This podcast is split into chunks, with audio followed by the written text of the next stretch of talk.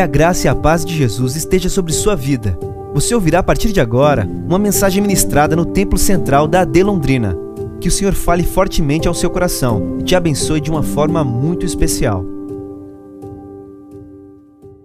João capítulo 3, o verso 16, que eu acredito que todos nós sabemos de cor. Portanto, eu peço que você repita comigo. Eu vou ler uma parte e toda a nave da igreja vai repetir numa só voz aquilo que eu ler. Digam assim: Porque Deus amou o mundo de tal maneira que deu seu Filho único, para que todo o que nele crê não pereça, mas tenha a vida eterna. Vamos fazer uma leitura agora diferente.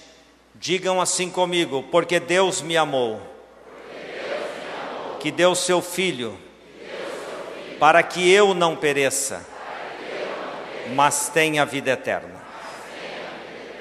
Toda a Bíblia é condensada nesse texto.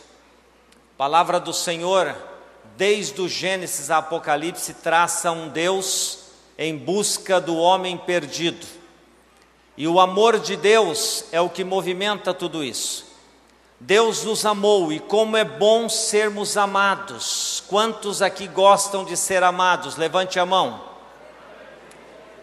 Nós não nos sentimos bem quando, quando alguém não gosta de nós. Só o, o não gostar que é de um nível inferior do amor, nós já nos sentimos mal. Agora, saber que a pessoa não nos ama, e vamos descer um pouquinho mais, é terrível quando se desce ao submundo do ódio, mas saber que somos amados é uma maravilha. Um dia Deus nos amou, a origem do amor é Deus. Deus não faz força para amar, Ele é amor em sua essência.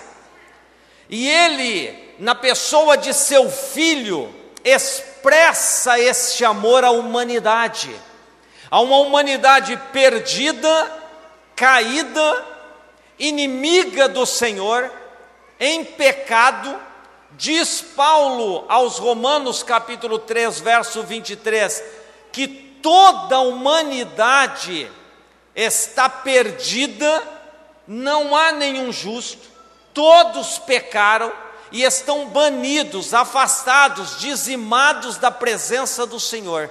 E aí esse Deus manifesta o seu amor, ele faz o pronunciamento deste amor já no início, quando ele passeava com o casal no Éden, quando ele dá aos, aos nossos pais, e logicamente com isso passou a toda a raça humana, o livre-arbítrio.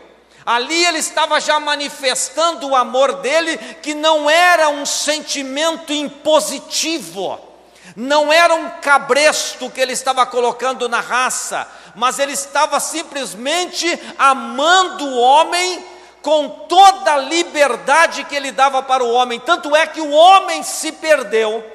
O homem, através de nossos pais, pecaram contra o Senhor e optaram por ter a, as rédeas da sua vida na sua própria mão. E Deus então faz um pronunciamento de imediato, dizendo que da semente da mulher nasceria um que pisaria a cabeça da serpente. Ali já era um pronunciamento a respeito das, das, como se diz, das atividades que Deus teria e do propósito de Deus de chegar lá à frente, alguns milênios depois, e concretizar esse pronunciamento. E esse momento querida igreja, que aconteceu a, o cumprimento, a Bíblia chama de plenitude do tempo. Ou seja, quando o propósito de Deus se cumpre, quando o tempo estabelecido se cumpre, quando o desígnio do Senhor se cumpre, nasce o filho dele sob o poder do Espírito Santo de uma virgem para poder viver como homem. Ele não poderia salvar o homem sendo Deus. Ele precisava, para cumprir a justiça do Senhor, do Pai, encarnar-se. Por isso que todo espírito que nega a encarnação de Jesus é chamado de espírito do anticristo, porque a encarnação de Jesus é uma doutrina, ela é necessária, ela faz parte da justiça do Senhor, e Jesus nasce, e Jesus se torna humano, e a imagem do Senhor é encarnada, é expressa, ela passa a respirar como nós respiramos, ela passa a cansar como nós cansamos, ela passa a sentir o que nós sentimos, e hoje, ele está à direita, Ele está à direita do Deus Pai Todo-Poderoso, não como alguém incapacitado, não como um sumo sacerdote que precisa fazer lavagem de si mesmo, não, Ele está lá sem pecado, Ele está lá porque Ele cumpriu a justiça do eterno, e a Bíblia diz que Ele intercede por cada um de nós. E o amor de Deus é a razão de estarmos aqui. Se ele não nos amasse, esse culto não estaria acontecendo, não haveria motivos de batismo, mas ele nos amou. Deus é a origem do amor. Se você frequenta a igreja, se você diz que é de Jesus, mas tem ódio no seu coração, tem ressentimentos, tem mágoas, não perdoa, a imagem do Senhor não está completa na sua vida. Amor é a essência do Senhor. E se não amamos as pessoas as quais nós vemos, como diremos que amamos a Deus a quem não vemos? Então Deus te amou. Talvez aqui possa ter alguém com uma história marcada por traumas. Talvez alguém aqui um dia foi violentado Talvez alguém aqui um dia foi banido, tocado de casa, rejeitado. Talvez alguém aqui tenha marcas de uma rejeição uterina. E isso fica no inconsciente do bebê e você traz isso até hoje. Mas Deus te trouxe aqui para dizer que Ele ama você e que Ele deu o melhor que Ele tinha lá em cima por você. Deus amou o mundo de tal maneira. Qual foi a atitude de Deus em relação ao homem caído? Uma atitude de amar. Prestem atenção e olhem para mim. Nós reprovamos pessoas. Se alguém não está conforme o que eu acho, o que eu penso, se alguém não faz parte do designer da minha, da, dos meus pensamentos, não faz parte do meu círculo chamado de amizade e de relacionamento, nós rejeitamos pessoas. De repente nós configuramos pessoas pelo invólucro dela, que é o corpo. Eu não vou com a cara do Luciano Secom, por exemplo, me dá licença. Né? Eu não vou com a sua cara, porque eu olhei para o invólucro, para o vasilhame, não me afeiçoei, então eu já rejeito você, eu não sou simpático a você. A Bíblia não pede para ninguém ser simpático, a Bíblia pede para nós amarmos as pessoas, a Bíblia pede para termos empatia pela pessoa e não a simpatia. No entanto, Deus olha para nós, para uma humanidade pecadora, caída, inimiga dele. O homem faz coisas terríveis. Nós não temos noção, você não tem noção do que você é capaz de fazer. Às vezes assusta quando sai notícia de que um cristão fez uma barbaridade, é porque nós não temos noção do que somos capazes de fazer. Você não se conhece. Eu digo no Jardim Sérgio Antônio, onde eu estou, que nós não nos conhecemos. Eu vivo comigo há 57 anos e ainda não me conheço. Porque pode ter uma situação que apareça na minha vida que eu nunca enfrentei, então eu não sei que tipo de monstro vai sair de dentro de mim. Qual vai ser a minha atitude? Qual vai ser a minha reação àquilo? Mas Deus teve uma reação maravilhosa. Ele olha para aquela carnificina, ele olha para aqueles homens pecadores, maus, e ele ama o homem. Ele ama a humanidade.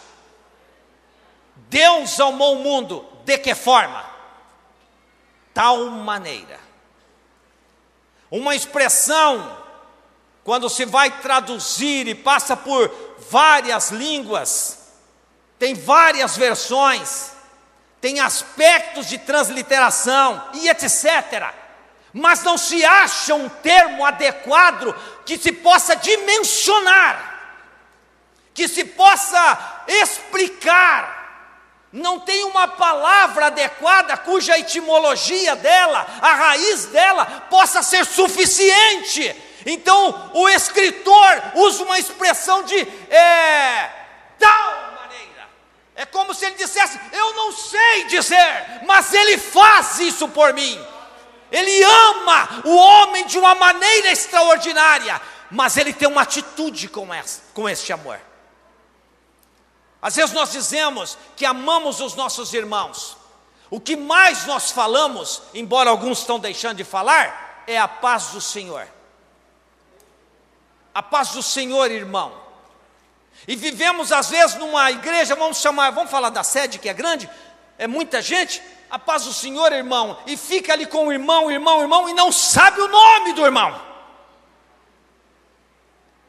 E não quer saber o contexto, a história, o que está acontecendo, o que ele está precisando, é só a paz do Senhor e tchau.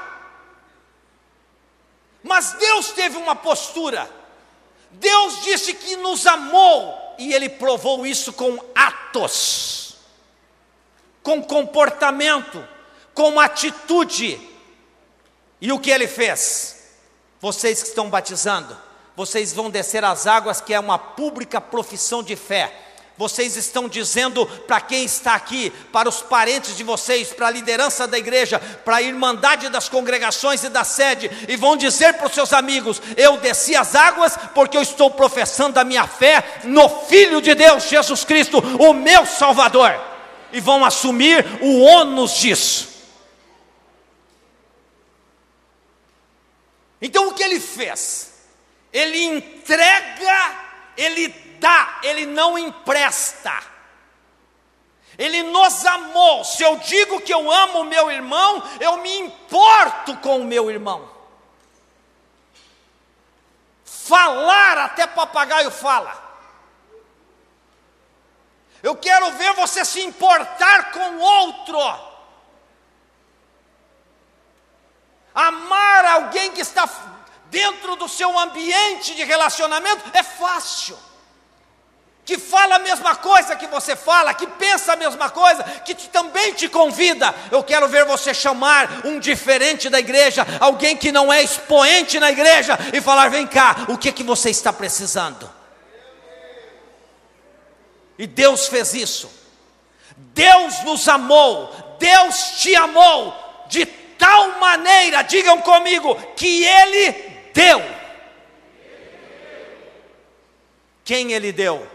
O anjinho da menor estirpe do céu?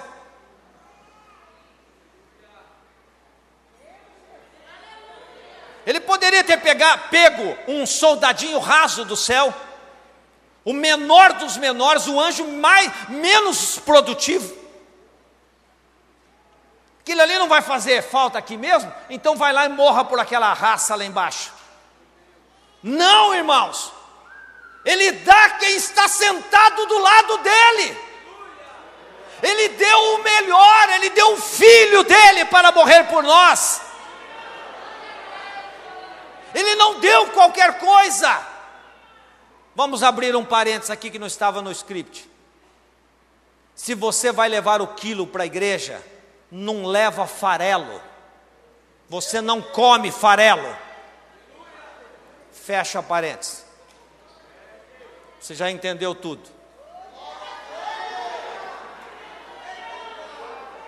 Deus deu o melhor. Deus deu o filho dele. Deus deu o unigênito dele, não tinha outro. Ele falou: essa raça não presta, mas eu vou dar o melhor que eu tenho, eu vou dar a minha essência para eles. A essência do Senhor. Xandaramaias.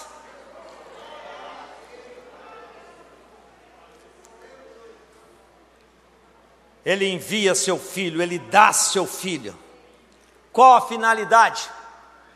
Qual a finalidade de Jesus ter vindo? Jesus não veio para fazer a divisão do calendário, antes e depois. Jesus não veio para ser um mercadejante. Nós é, até comemoramos Natal, não vamos ser ignorantes a ponto de banir isso. Fala-se em 25 de dezembro, mas a configuração está errada. Todo mundo dá presente para todo mundo, menos para o aniversariante. Tem alguma coisa errada, mas vamos comemorar, é Natal. Vamos pegar só a essência. Jesus nasceu. Ele enviou o filho dele, mas com qual finalidade então, pastor Wellington? Duas finalidades básicas que estão no texto. Primeiro, ele não quer, não queria, não quer que você pereça. Ele não quer que você morra sem ele. Perecer é entrar na eternidade perdido. Perecer é ir para o inferno. Ele mandou o filho dele justamente porque o pós-morte, o pós-túmulo, sem o filho dele, é um caos interminável. É tão macabro que Deus falou: Eu, na pessoa do meu filho, preciso descer. Então não brinque com a sua fé, meu irmão. Não ridicularize o amor de Deus, abrace o amor de Deus, pegue com as duas mãos, segure. Se preciso for morrer por amor a Jesus, morramos. Não perecer, mas ter, segundo o propósito, segundo a finalidade, que um complementa o outro, ter a vida eterna a Zoe Aiônio, a vida eterna, interminável diante do Senhor. Lá não tem coisas monótonas. Lá nós não vamos nos cansar, pastor Moisés. Os comerciantes têm que de vez em quando reformar o ambiente, que nossas pessoas vão para outro lugar. Nós nos cansamos de ambientes. Então, vira e mexe uma lanchonete, um restaurante, tem que estar gastando a um investimento, porque alguém fez outro lugar que me torna atrativo. Tudo nós cansamos, cansamos de passar pelas mesmas ruas, cansamos daquilo que é repetitivo demais. Só que no céu é interminável, é inesgotável, não, não termina nunca, nada se repete no céu. Deus não repete os seus atos. Ele nos amou a fim de tirar-nos do inferno, que é para lá que estávamos indo. Tanto é que quando ele morre, ele desce e vai às profundezas pregar aos espíritos em prisão. A ideia de Deus, o amor de Deus, que sacrificou o filho dele antes do mundo ser construído. Na mente, na presciência de Deus, num ato eterno, ele já tinha sido sacrificado. Sabe por quê? Porque Deus olha para nós e nos ama. E às vezes nós temos dificuldade de olhar para quem está do nosso lado. Fazemos caras e caras. Torcemos a boca quando alguém passa perto de nós. Uma vez uma garota lá no Jardim Sérgio Antônio, eu despedindo do povo, foi antes da Covid, já faz alguns anos. Eu atendendo no púlpito, mas eu faço leitura facial e dei uma corrida de olho na igreja, como eu sempre faço. Eu vi que uma garota passou, a outra que estava indo pelo corredor deu uma mexidinha no canto da boca. Aquela mexida no canto da boca falou: ali tem problema. Eu esperei ela voltar do banheiro e disse para ela: Você tem problema com aquela irmãzinha? Ela já mudou de cor. Mas, pastor, como que o senhor sabe? falei: A sua boca me disse. O gesto que você fez, eu vou usar só cinco dedos, disse para ela, sobre a menina para quem ela torceu a boca. Vou falar de coisas que eu posso falar, porque pastor não pode falar de um membro para outro. Mas eu citei, você sabia disso, disso, disso, disso a respeito dela? Não, falei então. Então por que, que você já rotulou? Se fosse você, você gostaria que o resto da igreja torcesse a boca quando passasse por você? Esses ar de desdém que nós fazemos, às vezes acabamos de cantar, às vezes acabamos de pregar, descemos do púlpito, fazemos ar de desdém para alguém. E Deus nos amando, Deus mostrando não é assim, é do, do meu jeito, é do jeito que eu amei.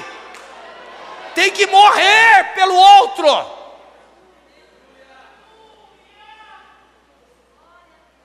E aí eu disse para ela: 30 dias de oração por aquela menina para quem você torceu a boca.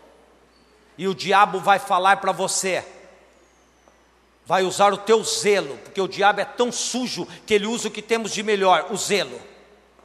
Ele vai dizer para você: você não pode orar, você está sendo hipócrita, você não gosta dela. Não é o Espírito Santo que vai falar isso, é o diabo. Então eu já disse para ela, então já estou dando a senha para você. Pode orar hipocritamente mesmo. No começo vai ser hipócrita, depois vai ter quebrantamento.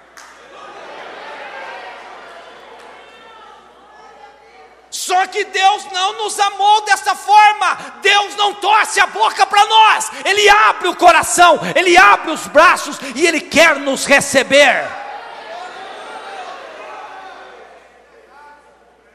Não pereça, mas tenha vida eterna. A força motriz da nossa salvação é o amor de Deus. Nós não somos salvos pelos nossos méritos galeria, igreja, batizando, liderança da igreja e eu mesmo, não somos salvos pelos nossos méritos. Eu não poderia morrer por mim mesmo. Teria que ser alguém puro, então teria que ser o filho de Deus. Então a força motriz da nossa salvação é o amor de Deus. Quem é o mediador desse amor e dessa salvação? Só tem um. Diga comigo, só tem um. Está fraco? Só tem um. Jesus. Há um só mediador entre Deus e os homens, Jesus Cristo, homem. Não vou ficar citando líderes religiosos e entidades, porque não convém. Não é João, não é Pedro, não é Francisco, não é ninguém. É Jesus não é batista, não é renovada, não é Assembleia de Deus, não é Evangelho quadrangular, é Jesus, o mediador entre Deus e os homens. E é Ele que você tem que ter no seu coração. Anotei aqui qual o destinatário deste amor. Todos comigo aqui. Qual o destinatário? Quando você manda uma carta, você é o remetente. E no envelope está lá destinatário, é para quem vai. Qual é o destinatário? Todos nós. Não tem filhinhos prediletos, não tem racinha, não tem cor de pele, é você. Diga assim: Deus me amou. Então se sinta amado. Você é o destino do amor de Deus. Aleluia. Quem são os beneficiários deste amor? Quem são os beneficiários? Quem que se beneficia? Todo aquele que crê. Não é qualquer um. O amor é para todos, mas nem todos se beneficiam dele. É só para quem crê. E não é crendice, irmãos. Religiões criam crendices. Só que quando Jesus prega numa festa judaica, João 7 até o 40, mas vamos pegar o 37 ao 40. Naquela festa estava acontecendo ritos religiosos. Uma das coisas que o judeu fazia era beber vinho. Então sede não era problema ali. Mas Jesus se coloca no último dia, hora que acaba a capacidade humana, hora que acabam os ritos humanos, hora que nada daquilo resolveu, ele se coloca de pé e ele faz uma proposta: quem tem sede, venha até mim e beba. E aí entra o que eu estou dizendo de crendice, que não é de qualquer forma que se crê. Ele diz: quem crê em mim, como diz a Escritura, não é qualquer crença, não é qualquer achômetro, não é qualquer crendice, não é de qualquer forma, tem que ter uma crença canalizada dentro dos princípios da palavra. Quem crê em mim, como diz a Escritura.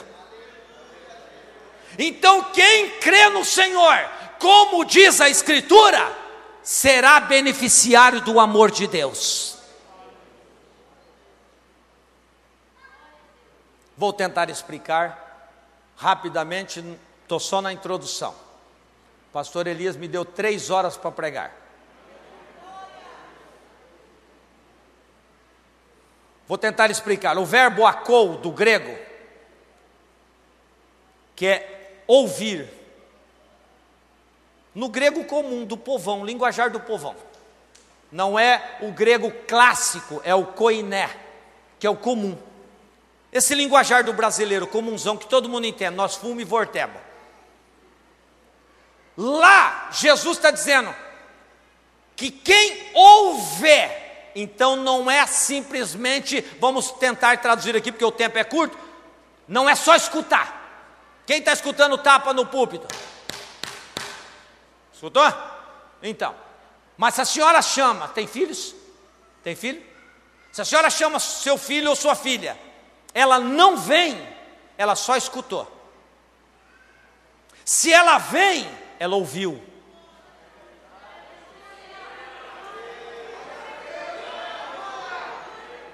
Então estou tentando explicar a questão da crendice usando o verbo ouvir.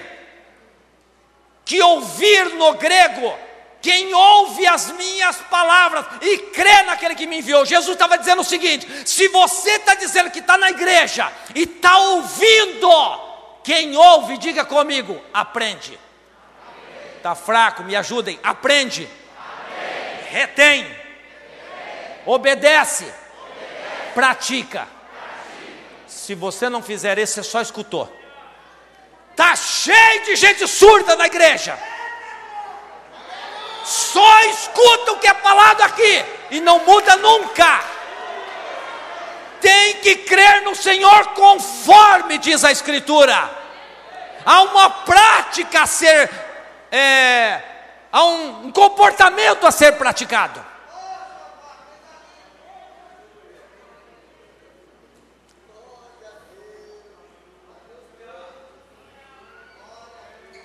Você é beneficiário do amor de Deus? Você aproveita esse benefício? Porque nós não sabemos aproveitar benefícios. Veio ajuda do governo por causa da Covid aí, o povo que é um desavisado, sai gastando, parece que está com um, um vírus do consumir, vou comprar, vou comprar, vou comprar, vou comprar. Nós vamos ter que pagar isso, irmãos. A conta vai vir depois. Pegou 600 e parece que tem um, um espírito de consumismo nas pessoas. Não sabe utilizar o benefício. Vamos traduzir isso. Estão dentro da igreja e não sabem aproveitar o que o Filho de Deus fez. Vivem como se não fossem amados. Vivem numa miséria espiritual. Vivem dando trabalho. Vivem mendigando, sendo que na verdade já tem. A irmãzinha não olhou para mim ah, o irmão não me cumprimentou. Viva o amor de Deus, meu irmão. Você tem o melhor.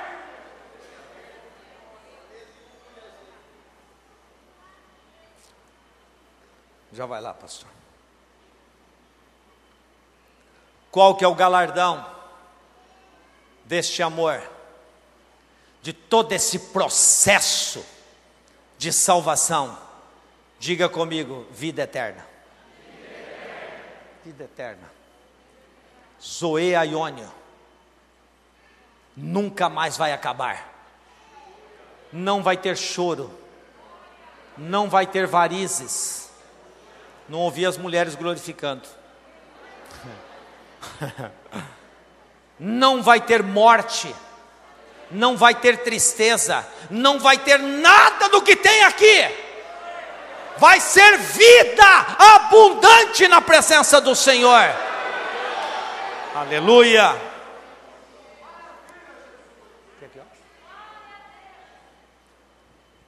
Então nós vamos ficar em pé. O meu tempo já se foi.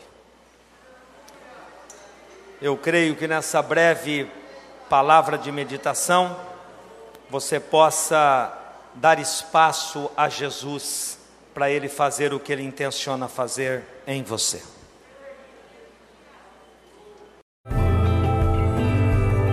Essa foi uma mensagem ministrada no Templo Central da AD Londrina. Acesse nossas redes sociais no Facebook, Instagram e YouTube e fique por dentro de tudo o que está acontecendo.